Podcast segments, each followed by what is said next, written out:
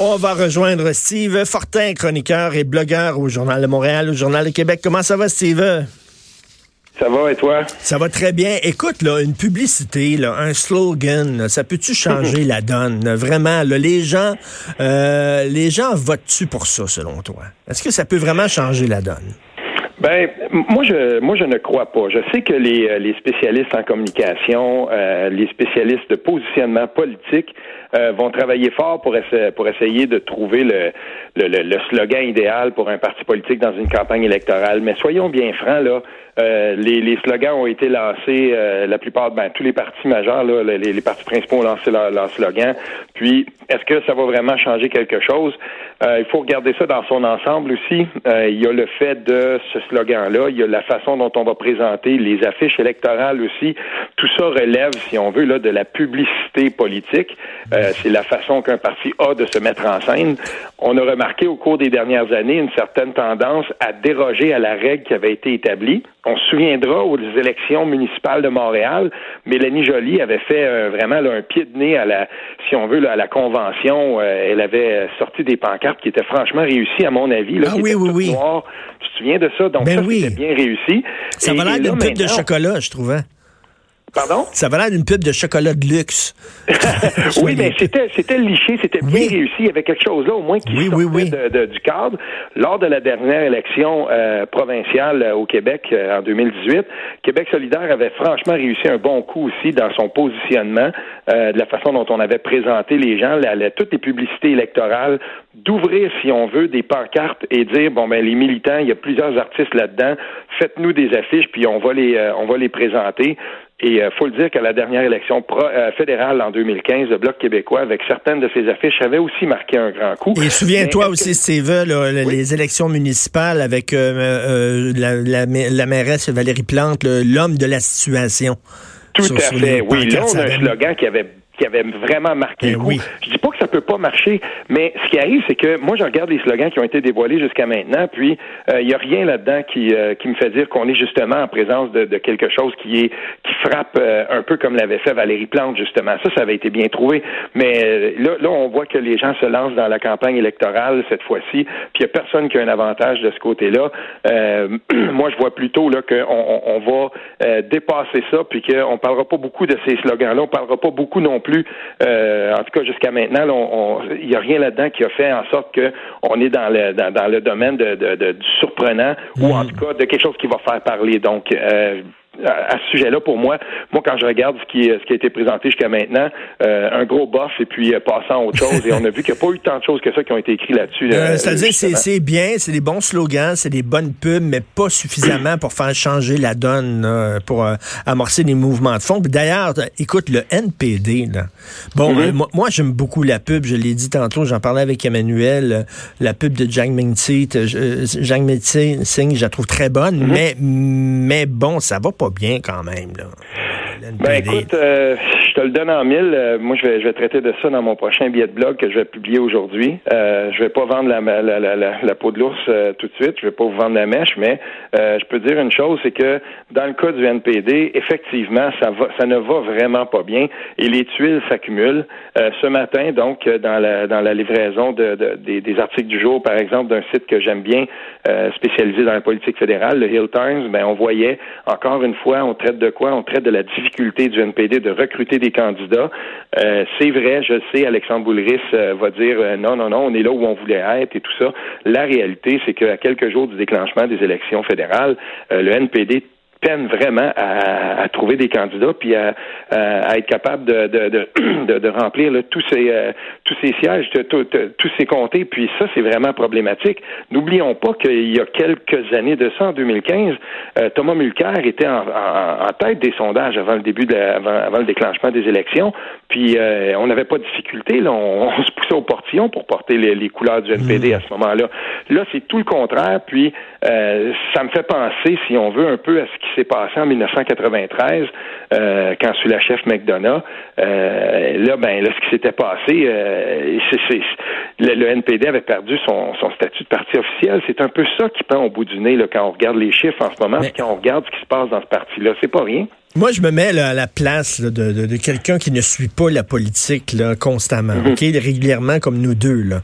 Mhm. Monsieur, madame, tout le monde, c'est très difficile de faire la différence entre les Verts, les libéraux puis le NPD. Les trois se disent près de l'environnement, près de l'écologie. Tu sais, c'est trois partis situés à gauche, etc.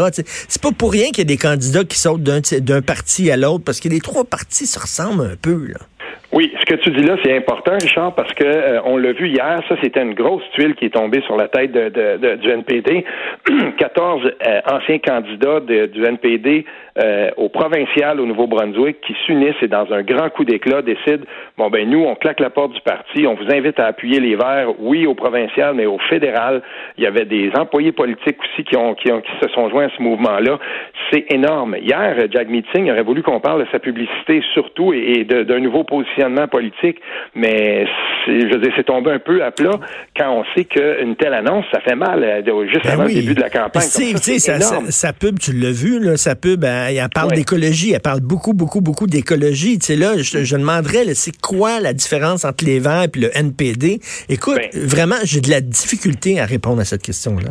Oui, tout à fait. Puis contrairement à ce qui s'est passé euh, avant, euh, là, il y, a une quatrième force politique euh, au fédéral. J'entends le hors du Québec qui est en train de, de, de naître. Et puis les Verts vont avoir le vent dans les dans, dans les voiles. Moi, je vois euh, et, je, je suis pas le seul là, quand je lis les, les, les, analyses des, des gens que je respecte le plus dans, dans, dans les projections statistiques et, et, électorales. Euh, c'est pas impossible que les Verts doublent euh, le, le, le NPD cette fois-ci.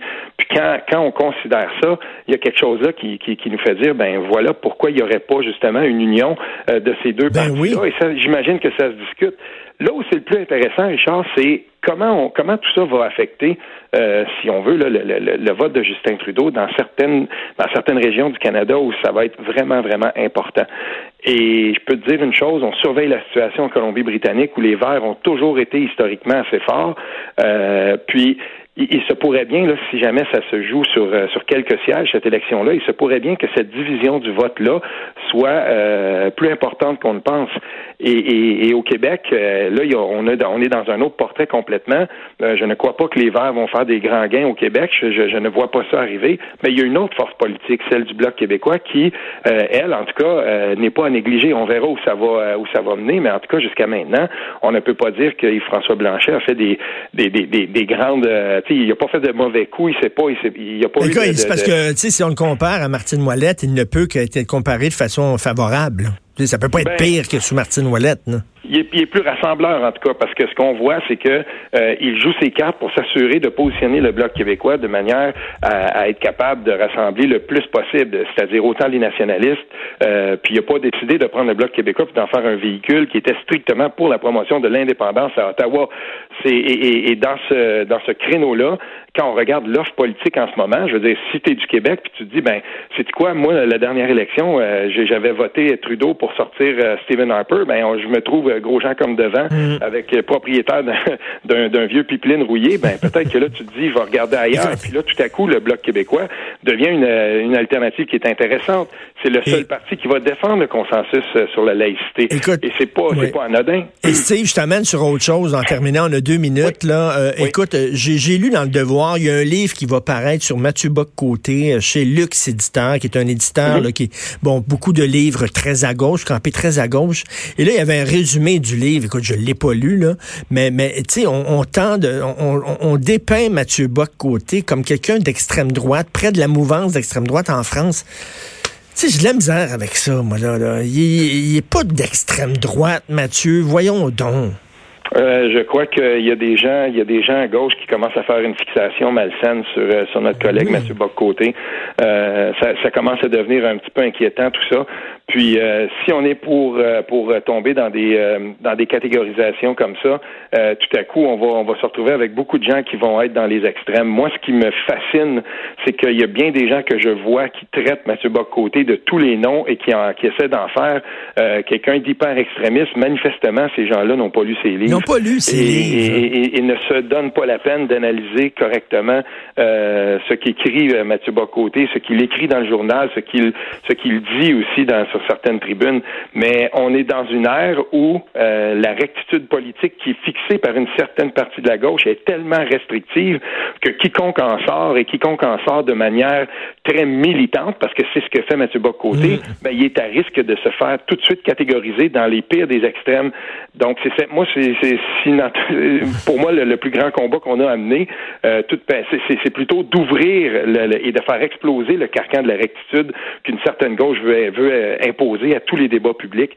C'est ça qu'il faut faire exploser. Oui, pas, se, pas se cantonner dans sa petite. Regarde, aujourd'hui, je veux pas, je veux pas me péter bretelles. Là. Tu sais, je suis un gars de droite, puis j'écris ces écolos en disant, ben bravo, heureusement y a des écolos, heureusement qu'il y a des militants écolos, parce que c'est important l'environnement. à un moment mm-hmm. donné, faut pas se cantonner avec des, des œillères. Là. Non, pas du tout. Puis je, suis un de ceux aussi qui, qui défend la, la, la, croisade, si on veut, de Greta. On en avait parlé. Mm. Euh, ben moi, quand je vois ça, je me dis ben j'aime autant ça. Quand j'ai vu les commentaires que Maxime Bernier avait fait par rapport à cette euh, cette adolescente-là, je m'étais dit mais voyons, ça aucun maudit bon ben sens.